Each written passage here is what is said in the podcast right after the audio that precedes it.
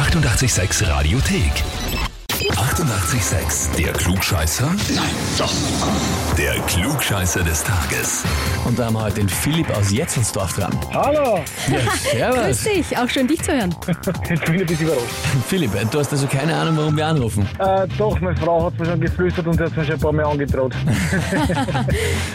Und jetzt ist es Die soweit. Drohung ist wahr geworden. Die Andrea hat uns geschrieben mit den Worten, ich möchte den Philipp zum Klugscheißer des Tages anmelden, weil er bei jeder Quiz-Sendung so gut wie alles weiß, ist es auch noch so ein Unsinn, den eigentlich niemand wissen kann oder möchte.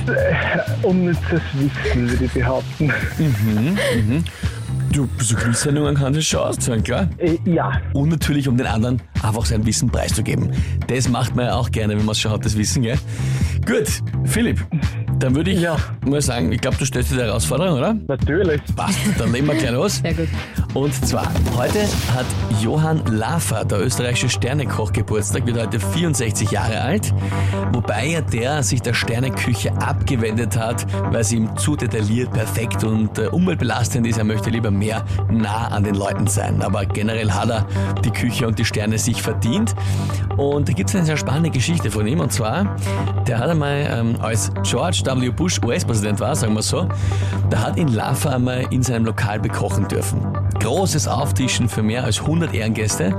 Und dann hat es aber bei einem bestimmten Gericht einen Zwischenfall mit dem Secret Service gegeben. Welchen? Antwort A. Es wollte Johann Lafer Creme Brûlée servieren. Und es musste vor den Gästen gleichzeitig fertig sein. Deswegen sind da 20 Kellner mit Bunsenbrennern bewaffnet in den Raum gekommen. Secret Service natürlich sofort auszuckt, haben nicht gewusst, was das sein soll. Und haben die sofort alle zurückgehalten, wollten die fast schon verhaften. Antwort B. Er wollte flambierte Ente servieren. Vor den Leuten hat da rauskommen, auf einmal kommen die mit diesen brennenden Enten in den Raum hinein. Was machen die Secret Service Leute als Erste? Nehmen sofort den Feuerlöscher und löschen das Essen ab und es war natürlich dann ruiniert mit dem Schaum drauf. Oder Antwort C. Laffer hat ein besonders teures Seeteufelfilet am Tisch filetieren wollen und ist dafür mit einem extrem langen, großen Messer hingekommen, was dem Secret Service auch nicht gefallen hat. Bevor er überhaupt hinkommen ist mit dem Messer, haben sie ihn sofort entwaffnet und fest fixiert an der Wand. Ich habe definitiv davon gelesen. Ähm, Also alleine, dass du davon überhaupt gelesen Ja, hast, das ist, ist schon so eine Kategorie, eine typische Wissensgeschichte, ist aber ist ja schon unglaublich, ja? ich bin mir jetzt überhaupt nicht sicher, aber ich, entweder war es der Seeteufel oder das Creme Brûlée, die Ente war es nicht. Ich glaube, es, glaube, es war das Creme Brûlée.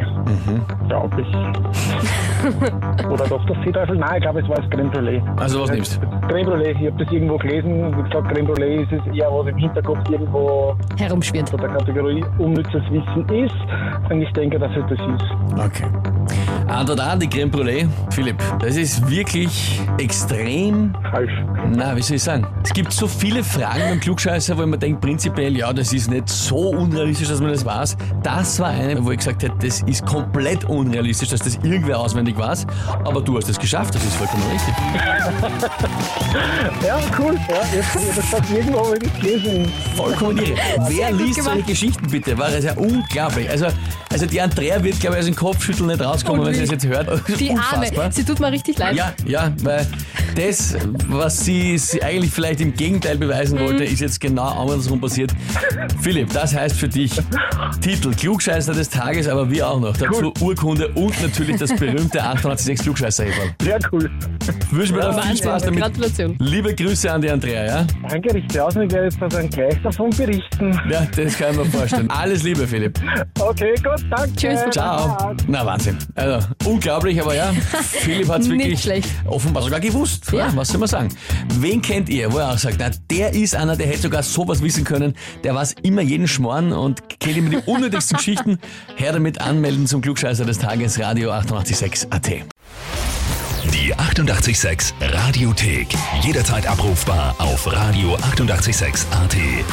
Eighty-eight, sex.